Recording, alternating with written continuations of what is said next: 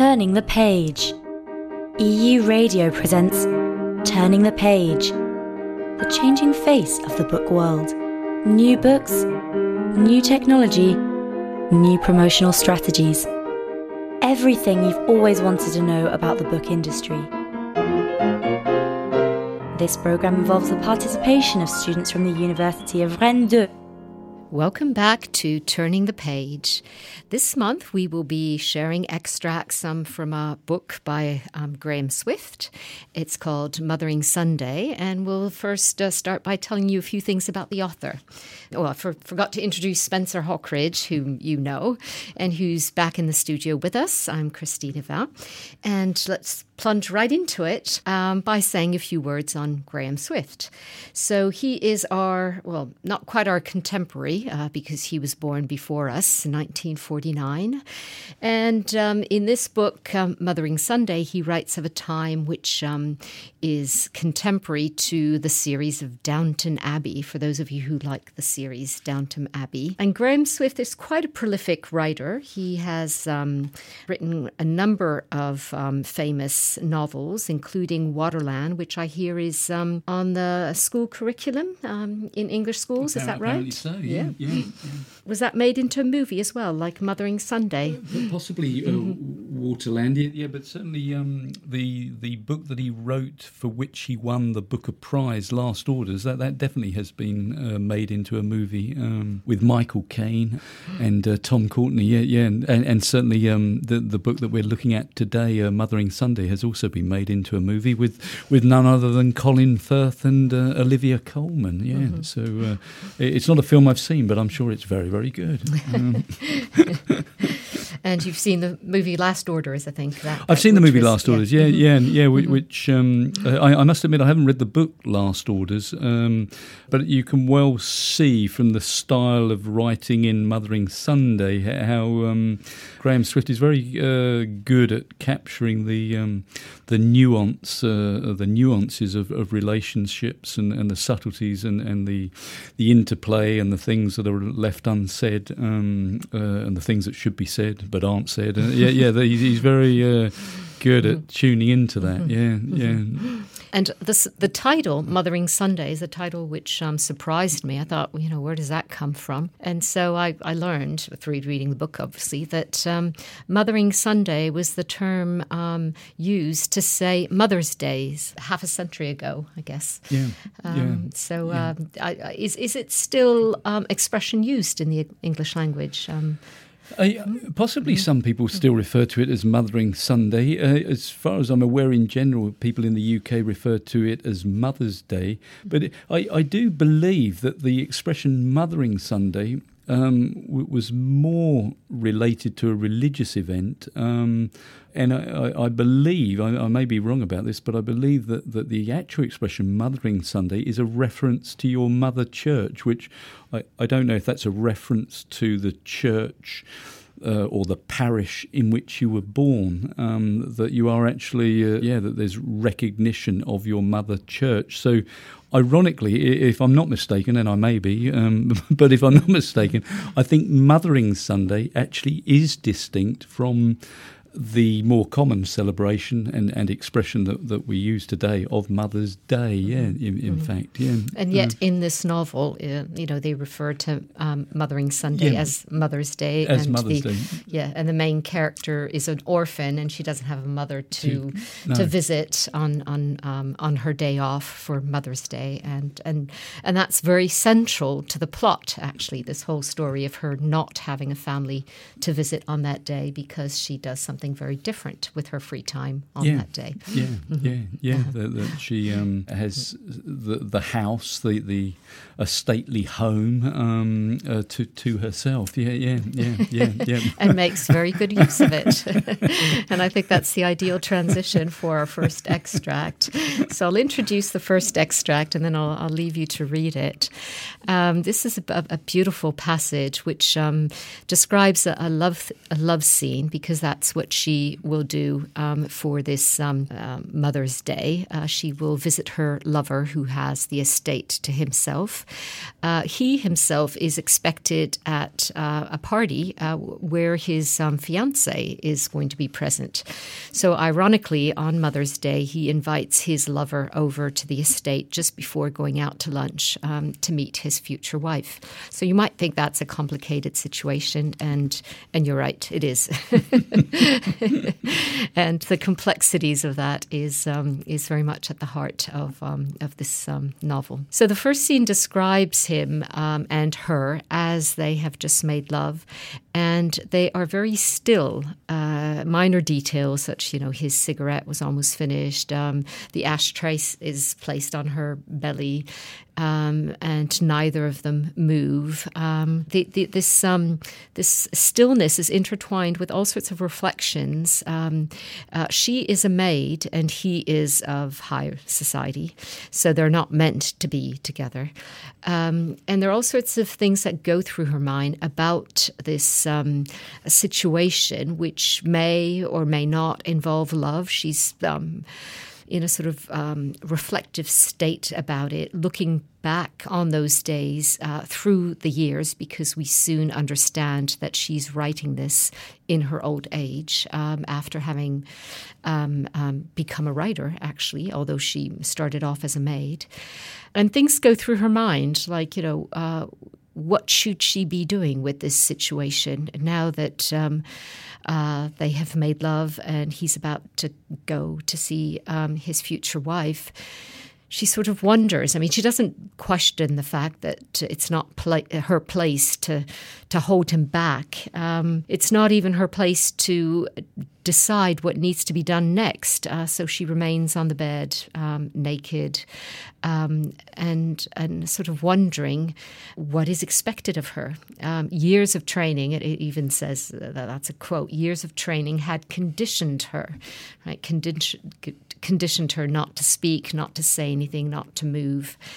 And and then it suddenly occurs to her that uh, the whole scene is could actually be considered, or, or yeah, everything could be the other way around. Uh, he is almost like consulting with her as to whether or not he should go to see his wife. And usually, you consult with someone to to know whether whether you should go to see your mistress, or you don't necessarily consult with anyone. But that's the sort of internal dilemmas you may have. And there's this reflection on his honesty. You know, he hadn't been dishonest, had he? He just hadn't acted accordingly. It was his way. He misbehaved, but he didn't lie about it. And now, suddenly, um, lunch, the prospect of lunch is hovering over the scene. Uh, he hasn't gotten dressed yet. She hasn't either, uh, but he goes into the bathroom, and so he does sort of get ready. And she realizes they don't have much time left. Um, uh, and to quote, you know, they didn't have much time. A moment it may it was too mean a word an hour day gift but it was slipping away as the day had already slipped away from the peak of noon. And she's kind of scrambling through um, her thoughts uh, thoughts of what she should be feeling at this moment. Should she be enjoying the moment still because it's still there with her? Should she be thinking about his future wife? Um, which she describes as an untouched virgin, as if he were marrying a vase. You know, you can see a touch of irony there. So that's that's the scene, and now we're going to read an extract. So over to you, Spencer, for for this extract. In any case, after minutes of mere stillness, of almost defiant inertia, he suddenly moved, and with an excessive upheaval of his limbs. The whole mattress rocked like a boat. He picked up the slipping ashtray and crushed the stub of his cigarette brutally against it. And it was then, as she lifted one knee to counter the commotion, that she felt the trickle from between her legs, his seed leaving her, along with liquid of her own. She had other words than seed, but she liked the word seed. It might have happened at any moment, but it's happening now along with its seeping sadness, seemed almost like a sudden riposte. Well, it would be difficult for him now to be here, later, with her, the flowery one, if that was part of his plan. unless, unless he were to tell her right now she was still a maid, if not his, to replace the sheets. It was crude arguing.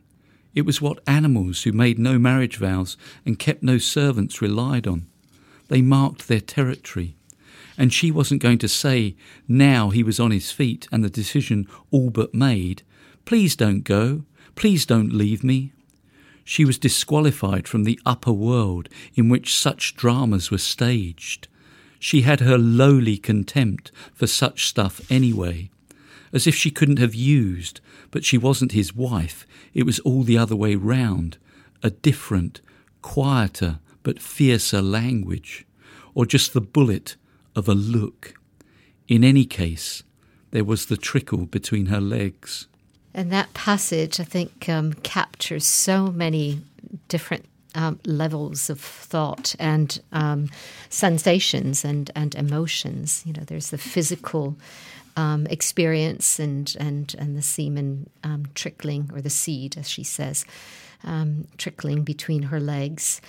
Uh, there, that leads to thoughts about the maid. You know, who's going to clean up the mess, so to speak? Who's going to change the sheets? Um, it also leads to reflections on um, animals marking their territory. You know, as if this this is her way of marking their territory of love. Um, and at the same time, um, it's not her place, as she would put it, um, to hold him back or to say anything about, um, to, to, plead uh, and to say anything about her, his future engagement. She is disqualified from that, and she has known this from the start. She's gone into this knowingly actually there's a passage in the in the book which is actually quite interesting. You know, uh, where it, later on in interviews when she becomes a writer, etc. She she says she started off as a prostitute. You know, because uh, their affair, uh, she was first paid in, in, in their first encounters, and then he stopped doing that, probably because he realised that it would be insulting, and and also, you know, the reader suspects, although it's never quite spelled out in that way. Mm um, you know, there is love, genuine love, and depth of feeling between them. And so the way she contemplates the scene, the way she considers herself uh, d- disqualified from any sort of scene, any any attempt to hold him back, um, and and the fact that she holds a lowly contempt for any any such scene. Um, is is well, it stands in, in stark contrast with um, with this animal like fierceness about their love. Um, mm. Also translated in things like you know. a bullet look or yeah. and, and, and just the intensity of, of the scene. Um, yeah, yeah, yeah, yeah. No, no, it is. Um, it's a, it's an interesting juxtaposition. Yeah, yeah, yeah, yeah. The way that scene concludes with, with, with her um, uh, musing on, on who's going to change the sheets. Yeah, is she going to change the sheets because that really is her role? Yeah, yeah. And um, I, I, I, think Graham Swift, like many um, British writers, uh, tunes into this um, uh, uh, class system. Yeah, yeah. Obviously, as we know, the British are obsessed with class. Um, uh, uh, and, and people knowing their place, people knowing their station, um, and showing due deference. Yeah, yeah. And this is, um, although they are lovers, they um, there is a clear distinction between Jane Fairchild, who's a mere maid uh, uh, and an orphan, um, and Paul Sheringham, who who is um, uh, from an aristocratic background. Yeah, yeah, um, uh, and uh, yeah, Graham Swift clearly enjoys looking at that. Yeah, yeah, yeah, and the um, the contradictions and uh, paradoxes of, of of that situation of two people who come from very different situations socially and economically, yeah, and, and the, the complications of that, yeah. Um, and on that reflection, we'll have um, a musical break, uh, a, a, love song to um, uh, stimulate us to reflect on love. we'll be back in a minute. Love me tender, love me sweet, never let me go. You have made my life complete, and I love you so. Love me tender, love me true, all my dreams fulfilled. For my darling, I love you and I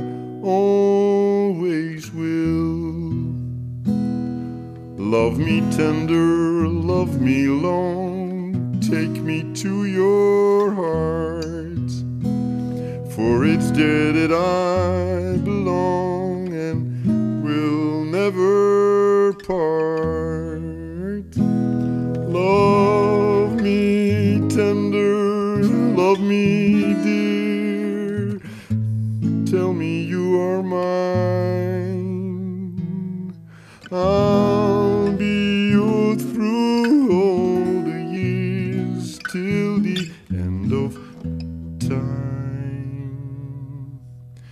When at last my dreams come true, darling, this I know. Happiness will follow you everywhere you go. Turning the page. Welcome back to Turning the Page. We are listening to extracts from um, the book Mothering Sunday by Graham Swift. We just um, uh, listened to an extract uh, which was a love scene, and now we're going to read another extract, which um, I think I'll, I'll, I'll, leave you to introduce that extract, Spencer. Yeah, yeah. Well, this as the story unfolds, yeah. Obviously, we learn initially that the young Jane Fairchild is a maid. Uh, uh, she's an orphan. She doesn't have parents, um, and and that she's in this amorous uh, relationship, which um, we imagine is shortly going to come to an end because um, uh, the man who uh, she is uh, the lover of is about to get married. So, so um, yeah, this is uh, uh, what we're introduced to. But as the story goes on, we learn that um, Jane Fairchild, as she gets older, um, leaves service. Yeah, she's no longer in service as a maid. Um, she goes on to work in a bookshop and um, uh, after that goes on to become a writer and, and, and, a very famous and celebrated writer. So, um, it, yeah, it's interesting the way the um, the narrative uh, uh, evolves into uh, uh, uh, Jane Fairchild as an older woman, Jane Fairchild as an author, and her reflections on the craft of writing. So, yeah, there are, are a number of allusions to her being interviewed as a famous writer, um, and she rather sort of comically uh, makes the point. Well, you, you, know, people ask me the the, the stock question. Um, so, how did you become a writer? Um, and, and, you sense almost a little bit of irritation. And she says, "Well, I'm a storyteller. I could tell them anything. You know, uh, uh how would they know?" Um, which I found found rather comical. Yeah, yeah. And you do wonder whether some storytellers, famous authors, do sort of sit there and uh, yeah, just make something up and see, see if the the interviewer swallows it. Yeah, yeah. So um, uh, uh yeah, there's this sort of playfulness um, uh, and critique of of this um, situation whereby authors are interviewed and asked how they became writers uh, and these kinds of questions. Um, uh, uh, and um, yeah, there's a reference here. It says, uh, and a characteristic glint might enter her eye, um, an additional crease appear at the corner of her mouth, and her interviewer might think that, yes, there was a touch of slyness here, um, that Jane Fairchild was a crafty old bird. Um, so yeah, yeah, yeah. This um, her uh, posture uh, and yeah, yeah, her physical sort of um, um behaviour uh, during the interview is really well captured. Yeah, yeah. Uh, um, so yeah, I'm about to just read you a little extract where um, she's describing her background, and, and um, uh, uh, there is a moment in the in, in the book where, where she says, "Well, you know, um, in answer to the question, well, how did you become a writer?" She said, "Well, I was an orphan," um, and, and makes the point, "Well, I had no history, I had no uh, provenance, if you like, and therefore I was a clean sheet, I was a clean slate. So, who better to become a writer? Who better to to um, tell stories. Who better to write fiction? Yeah, yeah. When you come from nothing, yeah. When you've got a clean slate to write on, yeah. So there's an interesting reflection there, and she also makes a reflection that when you're in service you are looking in from the outside. You are serving these people at the dinner table or wherever, and you are watching and observing. And again, makes the point, yeah, what better position to be in, um, could there to be in, um, than in service and being able to observe these characters up close. Um, uh, yeah, what, what a gold mine of material to, to to to write stories about. But anyway, th- this is rather lovely. This um, little passage because she makes reference to the fact that she was an orphan, um, and and she makes reference to the origin of her name, Fairchild, which I, I think is is a lovely uh, uh, uh, uh little detail, and, and so typically English, so wonderfully English. This. So yeah, let me read this short uh, extract. Not just an orphan, she might go on, but a foundling. Now there's a word for you. Not such a common one, is it, these days? Foundling. It sounds like a word from the 18th century or from a fairy tale. But I was left on the steps of an orphanage in some sort of bundle, I suppose, and taken in. That is what I was told. There were places in those days where that sort of thing could happen. 1901. It was a different world. Not the start in life any of us might wish for. But then, in some ways, the glint would appear again, the perfect one. My name, Fairchild, was one of the names that were given to foundling children. There were lots of Fairchilds, Goodchilds, good bodies, and so on, who came out of orphanages so that they would have, I suppose, a well intentioned start in life. People sometimes ask me, goodness knows why, do I write under my own name, my real name? Well, yes, I do. It was my given name, Jane Fairchild. But it might as well be a pen name. I might as well call myself Jane Foundling. In fact, it was a rather ple- it has a rather pleasing ring, don't you think? And the Jane. Oh, Jane is just any old girl's name, isn't it? Young girls, I mean. Jane Austen, Jane Eyre, Jane Russell. And so, with a gleam in her eye and a tightening of her lips, she would suggest she had come into the world with an innate, innate license to invent, and with an intimate concern for how words attach to things. My birthright, so to speak, if you'll pardon the pun.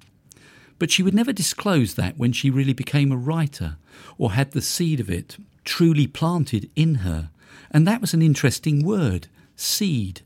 Was one very warm day, was one very warm day in March when she was 22 and she had wandered round a house without a shred on naked, you might say, as on the day she was born, and had felt both more herself, more Jane Fairchild, than she had ever felt before, yet also, as never before, like some visiting ghost.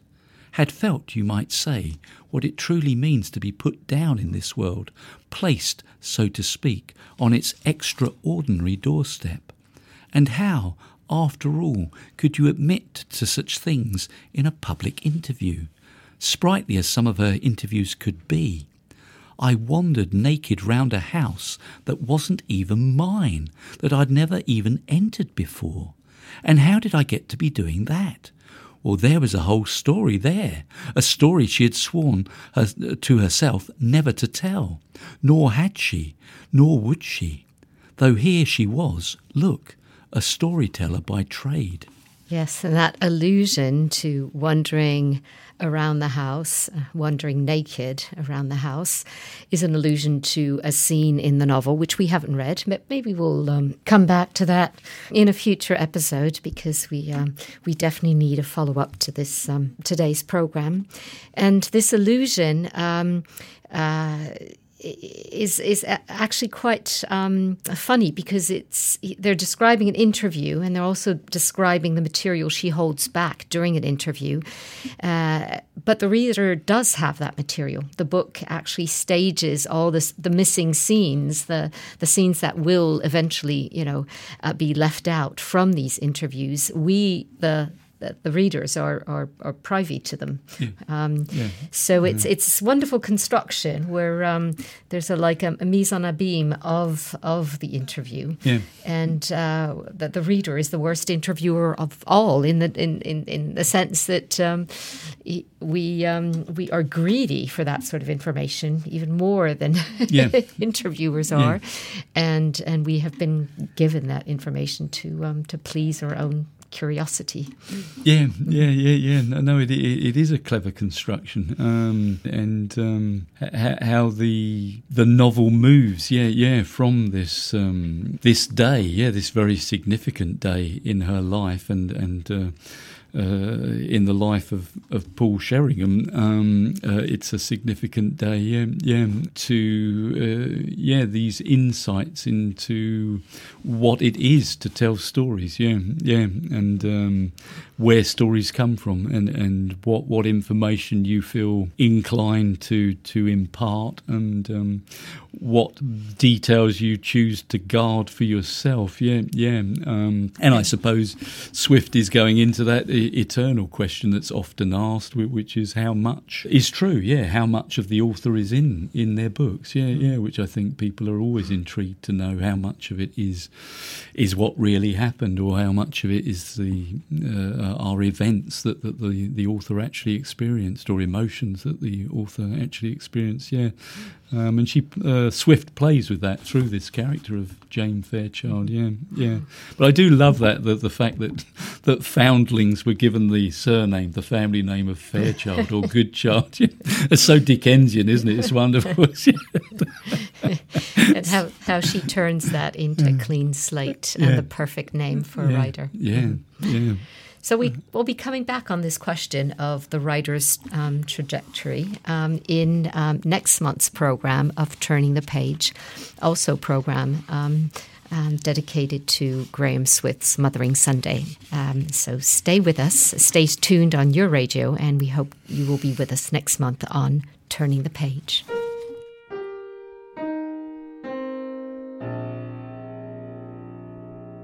Thanks for listening. Join us again next month for Turning the Page. Podcasts of this program are available on euradio.fr. We would like to thank the UFR des Langues and the students from the Master de Didactique des Langues.